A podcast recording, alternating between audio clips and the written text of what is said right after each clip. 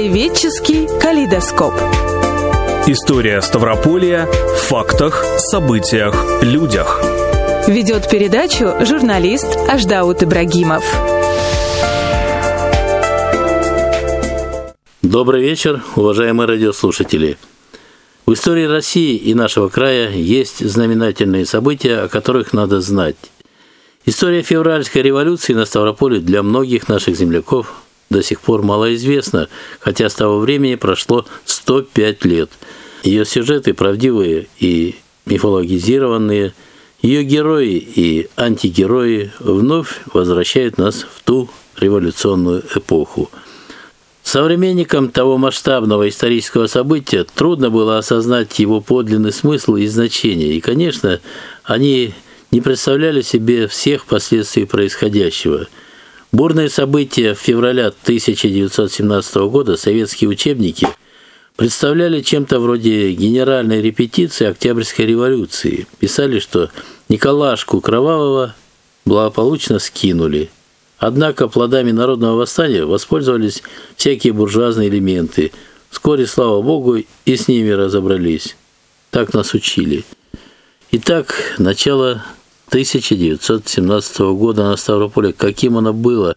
Об этом мы беседуем с историком Алексеем Круговым. Так каким оно было-то, Алексей Иванович? Вы знаете, вот эти первые месяцы 1917 года были наполнены самыми разнообразными событиями.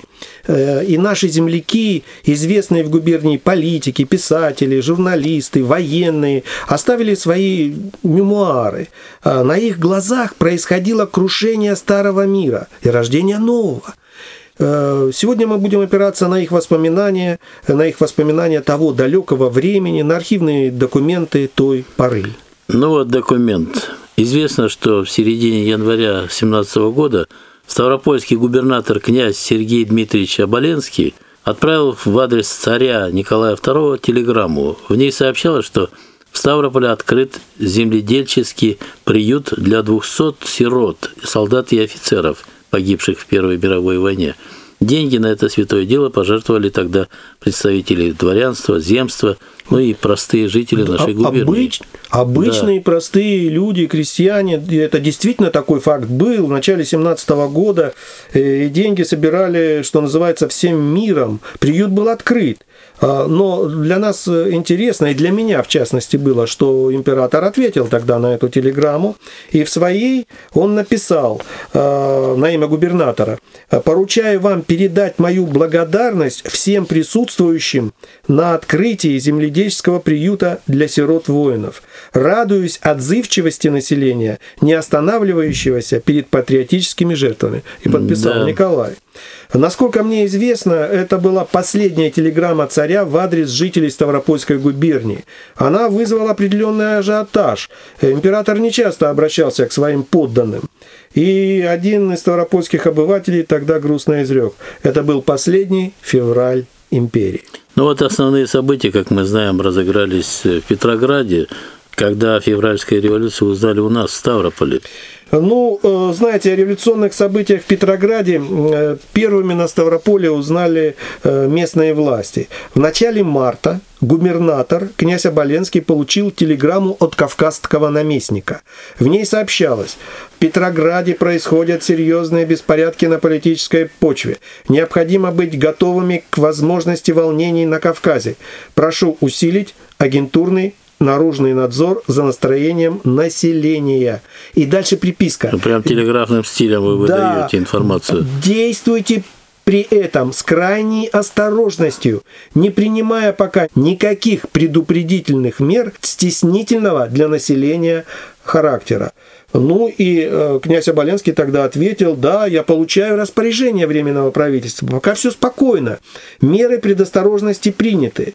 Но достоверной информацией, кроме него, пожалуй, может быть, вице-губернатора, не владел никто. И в городе работало сарафанное радио. Ходили самые фантастические слухи. Но, повторяю, толком никто ничего не знал. Но известно, что только 5 марта газеты официально оповестили население об отречении царя от престола. Это известие наконец-то дошло и до э, провинции, провинциальной общественности. Она фактически выбила тогда жизнь города из обычной колеи? Что в нем происходило? Ну, э, я вам приведу э, мемуары прокурора Ставропольского окружного суда Василия Михайловича Краснова. Вот что он писал. «Здание городской думы превратилось в своеобразный клуб – клокочущий самыми противоречивыми слухами.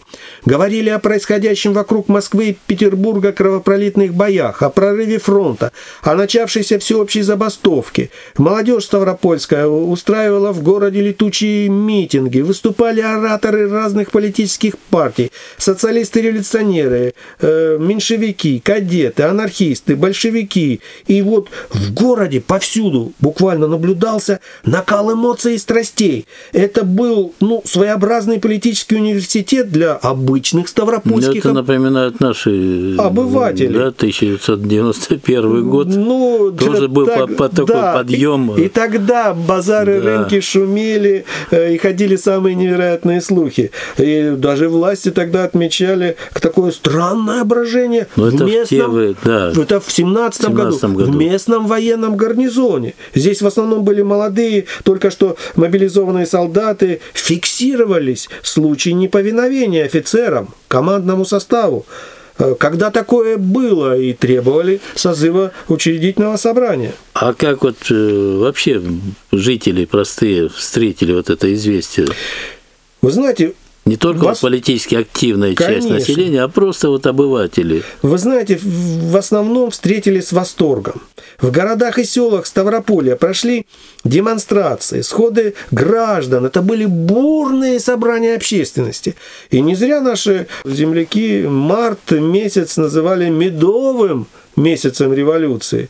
Э, вот э, я вам зачту несколько архивных документов той поры. Ставрополь в городе полный порядок. Население свидетельствует живейшую радость и преданность новому строю. Все единодушны, сердечны, радостны. Э, село Летницкое, вот крестьяне, да, волосной сход и временный сельский совет села приветствуют новую власть. Село Константиновское. Граждане с радостью приняли э, совершившийся переворот. Просит выразить новому правительству чувство преданности, готовности мирно работать для э, пользы армии, страны. Да здравствует обновленная Россия Россия. По губернии, как и по всей э, стране, прокатилась волна переименований. Э, в прошлое уходили, например, названия учебных заведений, носивших э, имена членов императорской семьи. Эм, началась борьба с символами прежней власти. Стали уничтожать царских двуглавых орлов, сбивали их с ворот, уничтожали, даже печати уничтожали. История повторяется. Ну, много было чего. Э, да. Но и германофобия никуда не делась. И она э, осталась после революции. Императорскую семью обвиняли не только в угнетении народа, но и в том, что они немцы. Да, любопытно. А вот как духовенство, верующие люди нашей губернии отнеслись к этому событию? Ну, есть свидетельство э, архиепископа Агафадора. Он призвал народ тогда к спокойствию. Он объяснил происходящее высочайшей волей и волей представителей народа. Духовенство и верующие, во всяком случае, э, большая часть утверждали, что самодержавный строй навсегда пережит России и возвращение к нему не должно быть. Точка. Бытовали и такие мнения.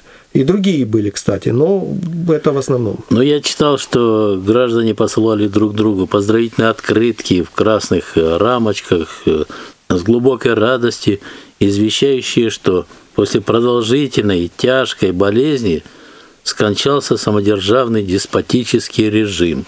Временное правительство получило всю полноту власти. Ну а как формировались новые органы власти в губернии? Вы знаете, все прошло спокойно, без эксцессов. И старый административный аппарат покорно сдал бразды правления новому – Комиссаром Временного правительства стал депутат Государственной Думы четвертого созыва, член фракции трудовиков Дмитрий Дмитриевич Старлычанов.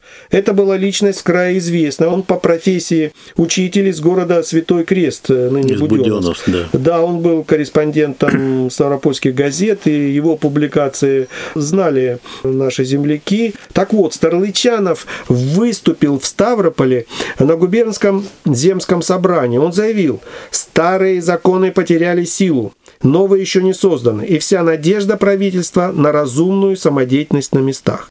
Главное, предупредил Старлычанов, постараться не быть левее здравого смысла.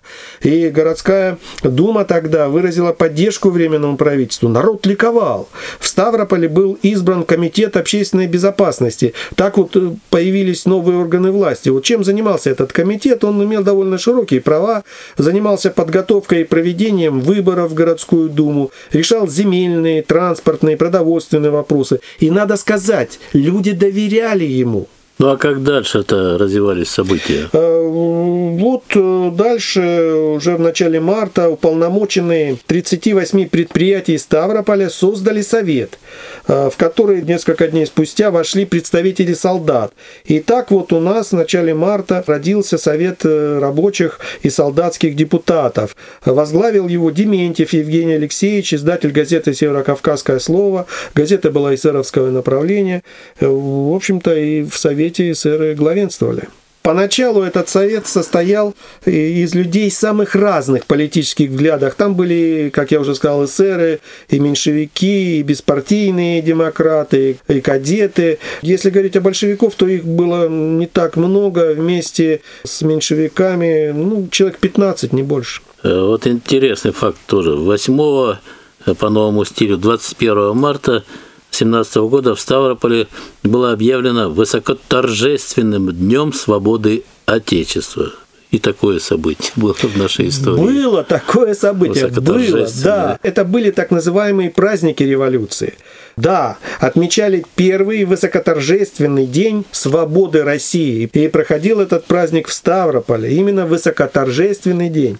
Город тогда шумел, играл оркестр, шли с красными знаменами. Митингующие пели Марсельезу. Ну, праздник. Вот епископ Александровский Михаил, он приветствовал тогда солдат гарнизона возгласом «Благоверному временному правительству ура!» И все кричали «Ура!» Был настоящий праздник. И выступил э, архиепископ Кавказский Ставропольский Агафадор вот, э, и свидетельствовал э, преданность новому строю России. Благословил, наверное, на славные дела да, да. в новой обновленной России. Ну, не только он, и граждане вообще от избытка чувств посылали поздравительные телеграммы Временному правительству, самому Михаилу Владимировичу Родзянко, это был председатель тогда Временного комитета Государственной Думы. А, и скажу вам честно, на митингах, собраниях местная элита торопилась выразить свои верноподданнические чувства новому правительству. В общем, многие наши земляки пребывали в эйфории. Да, Именно в эйфории. А, вы правы. Формальная смена власти прошла, в общем-то, достаточно легко и быстро. Вообще она мало что меняла по существу. В городской думе, в земских э, органах, в других управленческих структурах были представлены те же лица, что и в дореволюционный период. Губернская элита была вполне удовлетворена первыми политическими результатами февральской революции. Да, абсолютно верно, я с вами согласен. Большинство местных ораторов э, э, клеймили теперь уже бывшее царское правительство за его неправильные действия. И революция, э, хочу отметить, она проходила в губернии безболезненно, без кровопролития и человеческих жертв. Это главное. Да, это очень важно. Безусловно. Смотрите, полиция и жандармерия были упразднены, разоружены городовые. Они, впрочем, не оказывали сопротивления сопротивления. И если раньше с полицмейстером или жандармским офицером вежливо раскланивались, то теперь никто руки им не подавал. Считались царские сатрапы, гонители революции.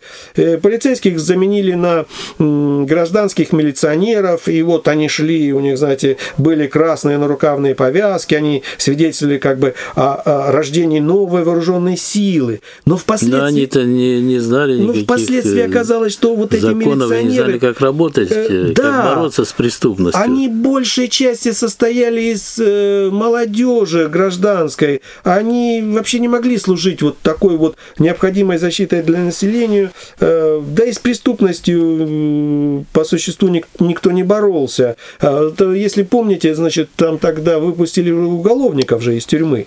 Э, их называли птенцы Керенского, и преступность увеличилась. Кстати, вот на наших рынках, э, над дворами, которые были пойманы там, эм, нередко устраивались самосуды, и никакая милиция уже не помогала. И э, еще один э, момент, сюжет. Если бы мы с вами прошлись по городу того времени, да, вот э, весна, лето, то увидели бы самые разнообразные плакаты, на которых было написано «Взошло солнце свободы, не дайте ему погаснуть. Старый строй повержен, стройте новое здание свободной России». А как на все это отреагировал э, немногочисленный, конечно же, тогда в аграрном Старополе рабочий класс? Да, вполне положительно и с восторгом Тоже восприняли. поддержали, все. Да, да, поддерж, безусловно. Но отмечу, знаете, э, рабочие тогда не были ориентированы на непримиримую борьбу с властью с капиталимущими. И до лета 17 года еще не было жесткой классовой конфронтации. Э, вот в библиотеке мне попалось репринтное издание народных революционных частушек 1917 года. Э, это довольно своеобразная разновидность фольклора. И вот, знаете, коротких в этих, в коротких, незамысловатых фразах мы находим дух того времени, отношение простых людей к революционным событиям, ну, крестьян, например. Ну, э, что они, например, пели? Разъезжали с флагами, кидались бумагами, а в бумагах манихвест – царь посажен под арест. да. Вообще э, очень разное восприятие. Большинство с восторгом, Э, я имею в виду крестьянское население, некоторые с безразличием, а некоторые с неприятием. Э, не все из крестьян пробудились к политической жизни, но несколько веков. Царь-батюшка, помазанник Божий. И потом они были погружены в повседневные заботы, хозяйством жили, да и семью надо было кормить. Порой не понимали э, крестьяне те же, да и не хотели понимать вообще смысл происходящего. Ну, считали, хуже не будет, а мир, возможно, и приблизится. Люди действительно ну, да, устали. война от... уже достала всех. Ну, война, тогда, да, конечно, устали да. от войны, конечно же. Тогда же в марте был приведен к присяге на верность Временному правительству Ставропольский гарнизон во главе с начальником, полковником Горшковым. Как это происходило. Да, это тоже было одно из торжественных событий. Оно состоялось у Соборной горы. Это нынешняя Комсомольская горка. Вообще, я вам хочу сказать, там проходили многие торжественные городские мероприятия того времени. Да и еще раньше, времен Первой мировой войны, я видел вот сейчас редкие фотографии, э, торжественные проводы и праздники проводились именно там. Э, начальник гарнизона Георгиевский кавалер Горшков, он обратился к войскам гарнизона с пламенной речью, ну, короткой, вот, он сказал, политика не дело армии, высшее благо для нас – счастье Родины, высший закон – исполнение своего долга перед властью. До революции вообще-то существовал неформальный принцип «армия вне политики». После революции русская армия превратилась в арену жарких политических споров. Это приводило к жестоким э, конфликтам между офицерами и рядовым составом, в том числе у нас в городе. Основной политической силой, которую поддерживало большинство крестьянского населения губернии, были эсеры. Вы об этом уже говорили. Вот да, их эсеры, резолюция, которая поддерживала Временное правительство, была принята Третьим крестьянским съездом ставропольские эсеры победили на выборах учредительного собрания. Вот об этом мы рассказывали в одном из прошлых выпусков нашей программы. Да, это так. И подчеркнем, что ведущей политической силой на Ставрополе в это время оставалась партия социалистов-революционеров. И так было и в первые годы уже советской власти, да, после победы Октябрьской революции. Ну, да, мы говорили о том, что в ноябре, в ноябре, когда состоялись выборы в учредительное собрание, э, крестьянство Ставропольское проголосовало именно за партию социалистов-революционеров, и шесть депутатов э, от Ставрополя были именно эсерами. Эсеры, да.